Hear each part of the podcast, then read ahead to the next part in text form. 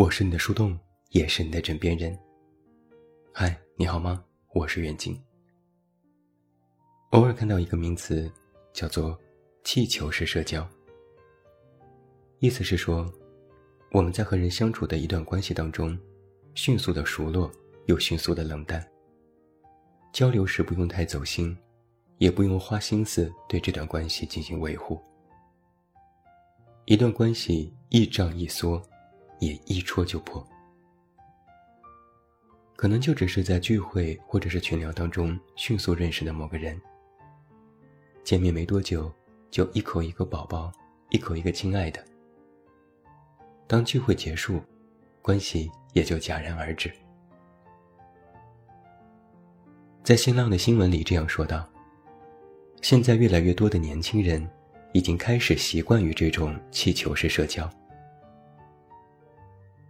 细想了一下，我微信里的确还真的有这样的好友。曾经参加过一个作者聚会，认识过一个男生，彬彬有礼。虽然不是聚会的主人，但是做出了一桌子好菜，照顾好每一个人。他学道教，看风水，懂八卦和易经，这些都是我感兴趣但一知半解的话题。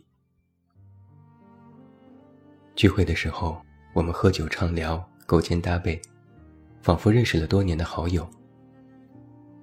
自然也就加了微信，约定之后要多多的见面交流，相互学习。聚会结束，各回各家。我们在朋友圈相互点赞和评论。我那个时候也经常看他发的一些知识科普。他叫我一哥，我叫他国师。其实一直很想再约他吃饭聊天，但一想到要主动开口，就觉得不太好意思。好像关系还没熟到要再见面的份上。他也从来不提，于是作罢。又过了许久，我几乎就把这个人忘记了。前几天无聊时刷朋友圈，看到他还在写专业知识，我这才想起。好像好久没有围观他朋友圈，都以为他把我删了。结果发现，不是他不发了，而是我都没有看到。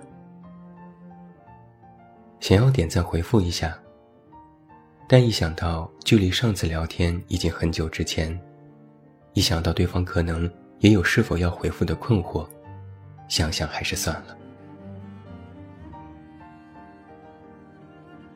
这种气球式社交的朋友可能一戳就破，但很多时候，我们和老友之间也面临着要无话可说的难题。前几天，我给老侯发信息，我问他最近过得怎么样。过了一个下午，到了晚上，他才回复，只有两个字：还好。时间显示又过了十分钟。他又发来一条，还是两个字：“你呢？”我其实也没有及时看到他的信息，直到了晚上临睡前我才回复，回复了三个字：“还那样。”为了不太尴尬，我还配上了一个涩涩的表情包。然后就没有然后了。其实我白天给他发信息。是想询问一些装修的事情。他刚买了房子，装修好，之前也约好请我去参观。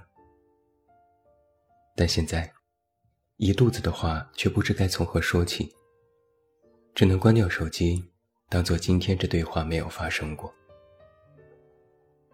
我在想，是什么时候，和最要好的朋友也不知该聊些什么呢？老侯是我同学。我们俩当年前后脚到北京谋生，我做媒体，他做金融，彼此见证过一路走来的路。老侯之前总到我家里找我，也没什么要紧事，就待着。我开玩笑吐槽他：“你是不是北京没朋友？怎么一休息就往我这儿钻？我连喘口气的时间都没有。”老侯嘿嘿一笑。你忙你的，我歇我的，咱俩互不干扰，多好。后来，老侯结婚生子，工作越来越忙，我们见面的机会也少了许多。有时见面，彼此说了近况后，就大眼瞪小眼，不知该继续说什么。我做的媒体他不懂，只能问问我娱乐圈的八卦。在他的认知里，娱乐圈和媒体是一回事。他做的金融我也不懂，只能问问理财是否有风险。在我的认知里，做金融和卖保险的也差不多。我们好像都没有刻意去解释自己的工作到底是怎么一回事。如果实在无话可说，就沉默，要么就聊学生时代的往事。但那些往事总有聊尽的那一天。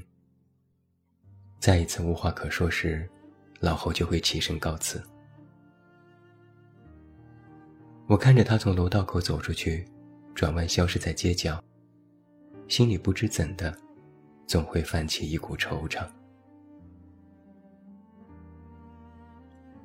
我们是如何疏远一个人的？我曾经看过一个这样的寓言故事：在森林里，有两只小小的蛋，它们都还没有破壳而出，但已经成为了非常要好的朋友。一只蛋问：“我们算朋友吗？”另一只蛋说：“算啊，我们是最好的朋友。”一只蛋说：“我估计是小鸡。”另一只蛋说：“我可能是鸭子。”他们一直在一起，一起沐浴阳光，一起躲避风雨。避雨的时候，他们会相互依偎，还要彼此叮嘱一句：“别淋着，不然就永远只能在蛋里了。”他们也畅想过未来，商议好要在这里安家，做最好的邻居，最好的朋友。一辈子都要在一起。他们曾无比坚信会永远相亲相爱。后来，蛋破了，他们不是鸡，也不是鸭，他们一直是鳄鱼，一直是小鸟。但他们依然是朋友，依然整天在一起。可是，鳄鱼问：“今天晚上我们吃什么？”小鸟说：“你猜。”小鸟衔来一只小虫子，递给鳄鱼：“我刚捉的，你尝尝，特别好吃。”鳄鱼为难地说：“算了，你吃吧。”小鸟问：“今天我们玩什么？”鳄鱼说：“你猜。”鳄鱼慢悠悠地爬进池塘，对小鸟说：“快来呀，水里特别舒服。”一起来玩。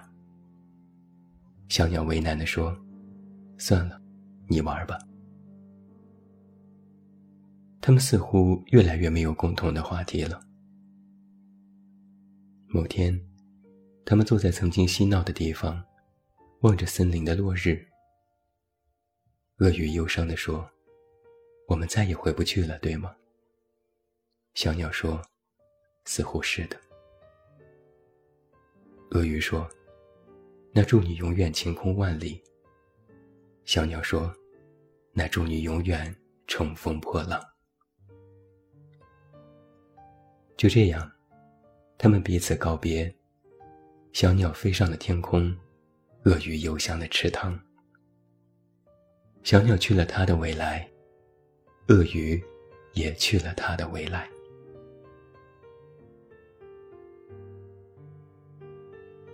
一段关系的疏远，其实不一定有什么可怕的理由。可能只是因为，岁月在变迁，彼此在成长。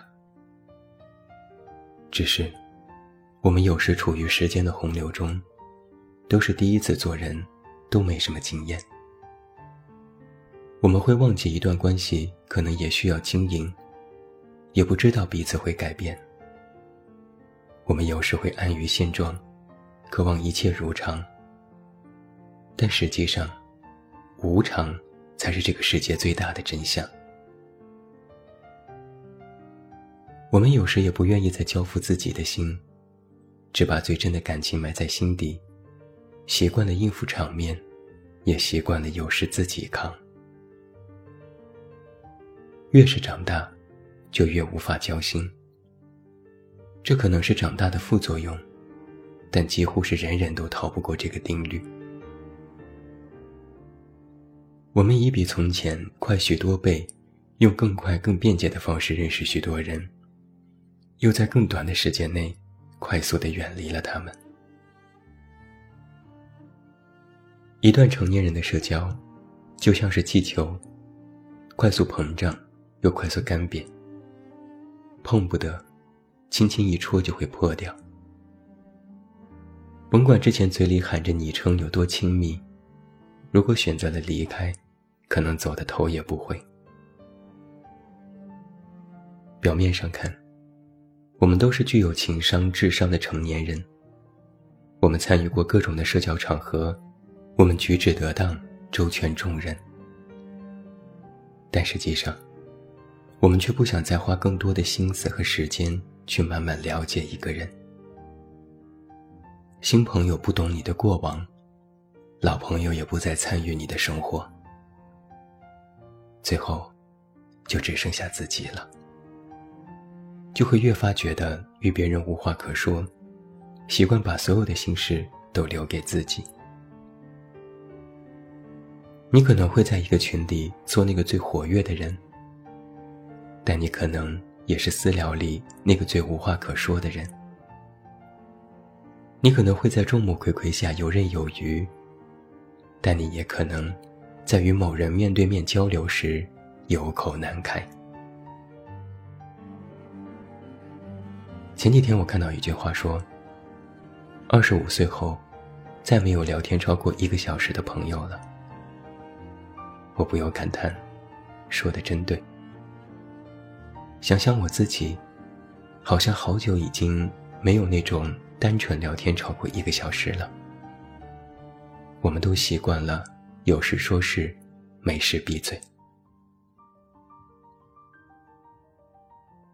我曾在网上搜索过一个话题：“回不去是什么感受？”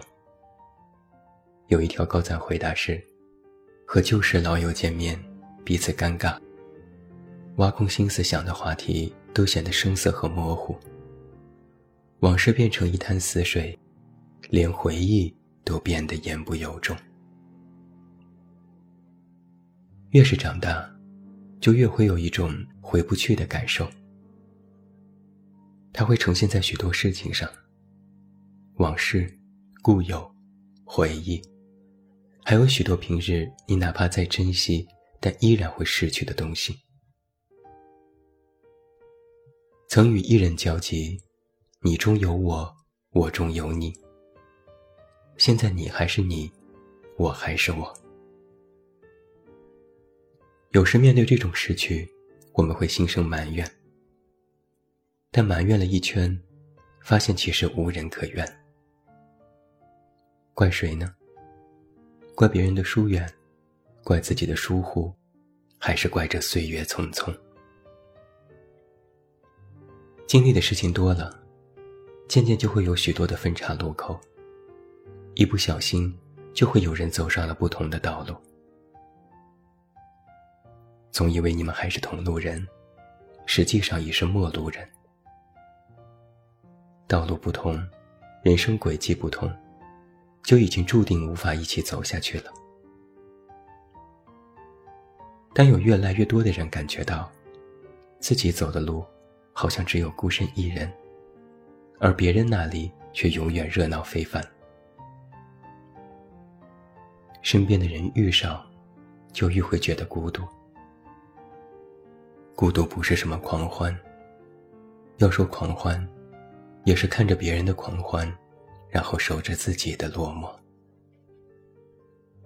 孤独是一个人的时间久了，看什么都觉得是热闹。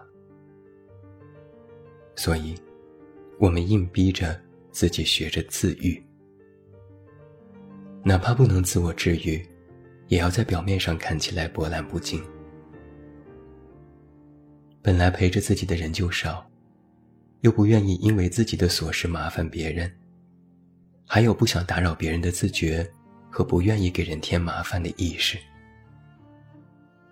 于是，身边的人越来越少了。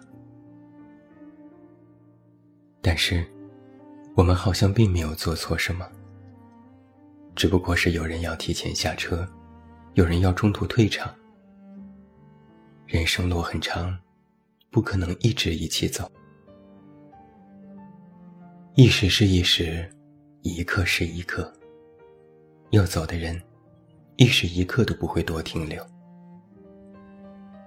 你我像气球，一戳就破。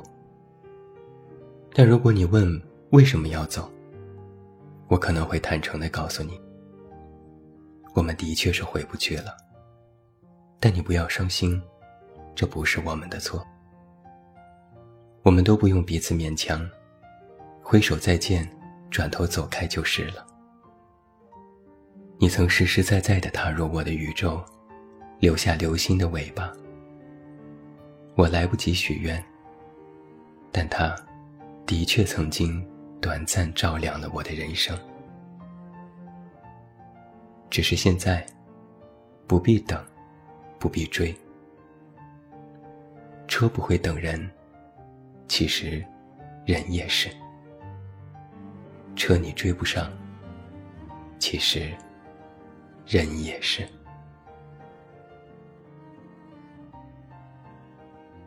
最后，祝你晚安，有一个好梦。我是远近，我们明天再见。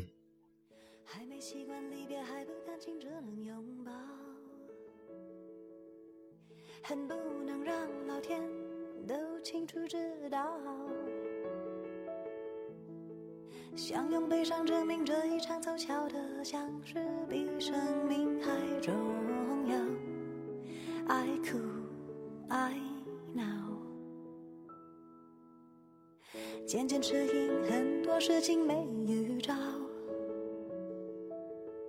能好好告别，原来求也求不到，就互相说服，难得遇见，所以难，天公地道，稍安不躁，最后还在笑。最重要，一切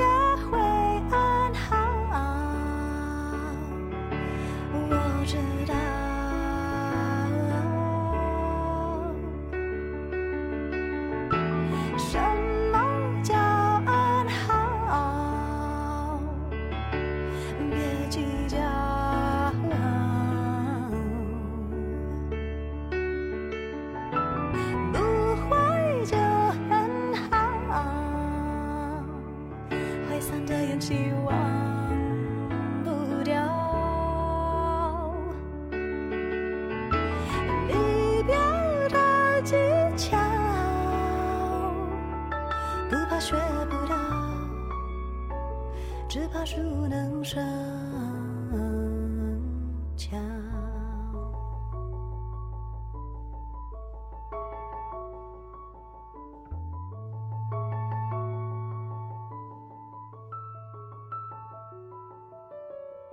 渐渐发现，喜怒哀乐都太早。人生许多表情，事情都是徒劳。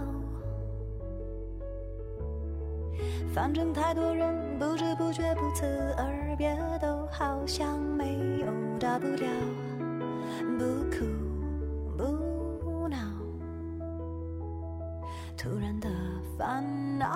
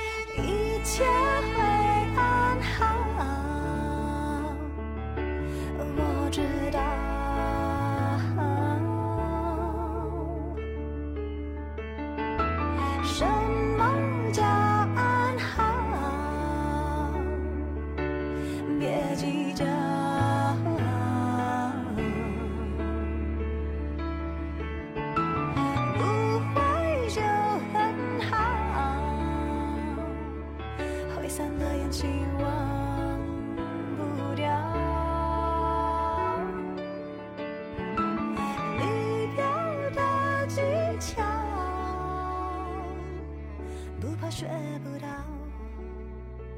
只怕熟能生